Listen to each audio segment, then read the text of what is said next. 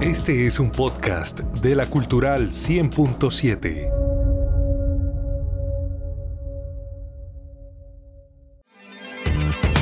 Conéctate con las novedades tecnológicas y avances del mundo digital en la Cultural 100.7.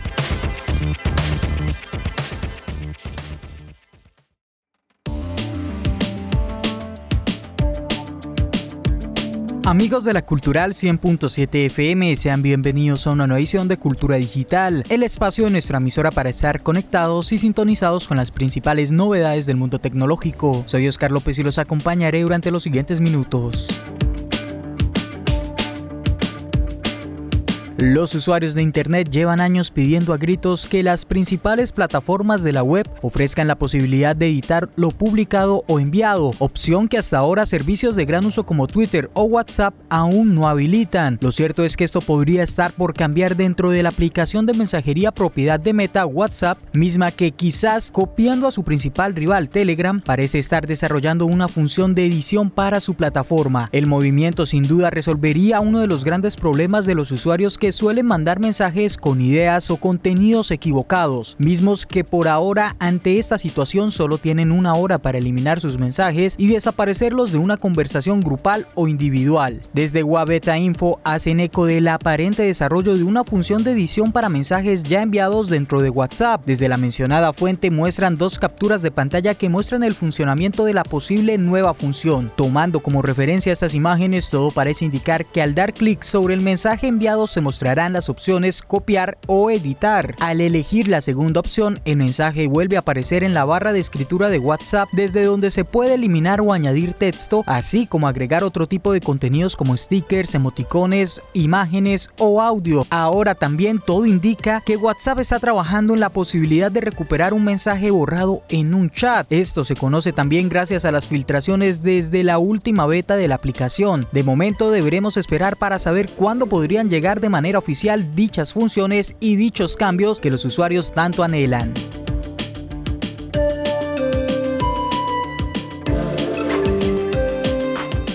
Microsoft acaba de actualizar su portátil más asequible. Estamos hablando del Surface Laptop Go 2, una propuesta que llega para reemplazar al modelo original anunciado en 2020, el cual tenía como objetivo presentarse como una alternativa a los Chromebook de Google. El exterior del nuevo Surface Laptop Go 2 es idéntico al de su predecesor, pero internamente presume de una modesta actualización de hardware que le otorga más velocidad y mayor duración de batería. Algunos elementos del equipo han permanecido imperturbables, entre ellos se encuentra la pantalla táctil, que es una Pixel Sense de 12,45 pulgadas y el botón de encendido con lector de huellas incorporado. Los puertos son los mismos, estamos ante un USB A, un USB C, un conector para auriculares 3,5 tradicional y un puerto de carga Surface propietario. En el apartado sonido se han conservado los altavoces Omnisonic con Dolby Audio Premium. En el apartado de conectividad seguimos con Wi-Fi 6, pero el Bluetooth se ha actualizado a la versión 5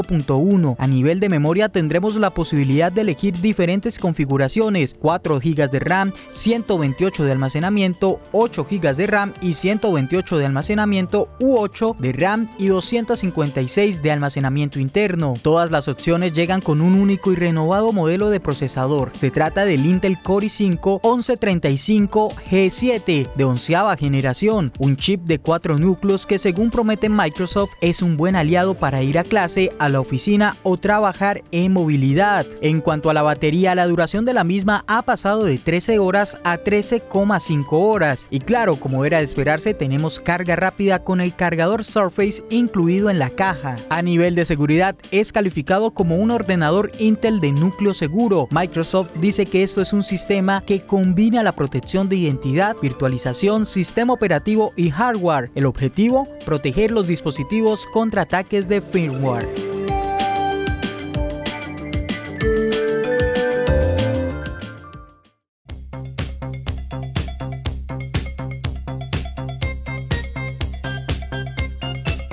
Pasando a la información de la telefonía móvil y los gadgets, Samsung Galaxy Z Fold 4 será el próximo gran lanzamiento de la empresa surcoreana que buscará mantener el éxito de sus predecesores en ventas y ganancias. La compañía no ha publicado ningún tipo de informe o revelado información de su smartphone, aunque algunos filtradores han conseguido ya datos para enviar sus propias conclusiones. El dispositivo será un salto bastante importante en cuanto a la tecnología y el camino que busca seguir Samsung, por lo que sus diferentes especificaciones resultan bastante interesantes. Samsung Galaxy Z Fold 4 tendrá entonces una pantalla QXGA AMOLED de 7,6 pulgadas con una tasa de refresco de 120 Hz según el conocido filtrador Yogesh Brar. La compañía incluyó en su pantalla externa un panel HD AMOLED de 6,2 pulgadas, también con 120 Hz y posiblemente un diseño más corto y ancho que el Galaxy Z Fold 3. El dispositivo tendrá incorporado el Snapdragon 8 Plus Gen 1 y una configuración a elegir de 12 o 16 GB de memoria RAM, por lo que la velocidad no será ningún problema para el teléfono inteligente. Según Samsung Galaxy Z Fold 4 tendrá un módulo de cámaras liderado por una principal de 50 megapíxeles, una ultraangular de 12 y un sensor teleobjetivo de 12 con zoom de 3x. La compañía incorporó también al smartphone un sistema operativo basado en Android 12, aunque listo para saltar a Android 13. Todo esto con una batería de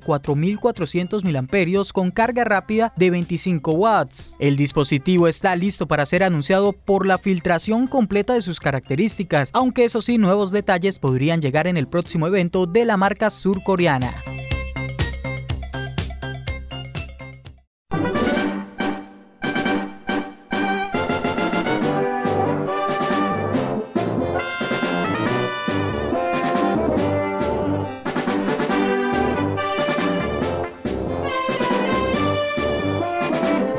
En el mundo de los videojuegos, los dos próximos títulos de Pokémon, Escarlata y Púrpura, que tanta expectativa generaron por su inesperado anuncio hace algunos meses, han presentado un nuevo tráiler en el que se han deslizado un par de nuevos legendarios y al fin una fecha de lanzamiento. El juego entonces llegará a Nintendo Switch el próximo 18 de noviembre. Se ha podido también ver por primera vez en acción a los tres Pokémon iniciales de estas entregas, Sprigatito, Fuecoco y Quaxly. Entre los Pokémon nuevos que se han revelado están Paumi de tipo eléctrico, Lechonk un cerdo de tipo normal y Smoliv de tipo planta normal. También sabemos que cada versión tendrá un nuevo profesor por primera vez en la franquicia, llamados en esta ocasión Albora para la versión escarlata y Turo para la versión púrpura. Sin duda la gran novedad de esta entrega es la aparición de un multijugador cooperativo para 4, que por lo que se ve en el video permitirá cazar por la región en compañía de amigos y también intercambiar Pokémon o enfrentarnos en combate en general destaca que toda acción se desarrolla en campo abierto, así que cabe pensar que el referente claro en términos de cómo jugar a este mundo está en el sandbox Leyendas Pokémon Arceus, que salió también hace ya algunos meses. Finalmente el juego ha presentado en una cinemática a Coraidon y Miraidon, los dos nuevos Pokémon legendarios de estas entregas, con colores característicos relacionados con el título de ambos juegos. No se ha desvelado de qué tipo son,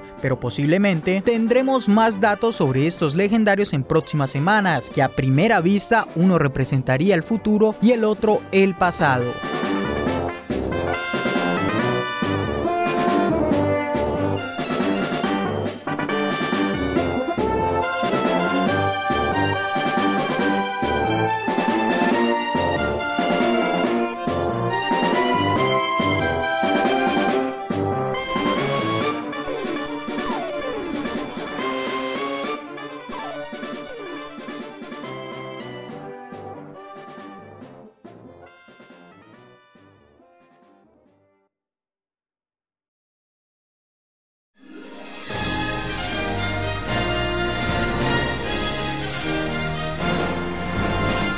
En el flashback tecnológico de esta semana, el 3 de junio de 2009, Microsoft colocó en línea su popular buscador Bing. La compañía inició con este navegador con una versión preliminar el 1 de junio de 2009. En Bing se incorporaron ciertos cambios notables como la lista de sugerencias de búsqueda en tiempo real y una lista de las búsquedas relacionadas llamado panel de explorador en el lado izquierdo de los resultados de búsqueda, basado en tecnología semántica de PowerSet que Microsoft compró en el 2008. Posteriormente, el 29 de julio de 2009, Microsoft y Yahoo anunciaron que Bing reemplazaría a Yahoo Search. Este cambio fue implementado a principios de 2012.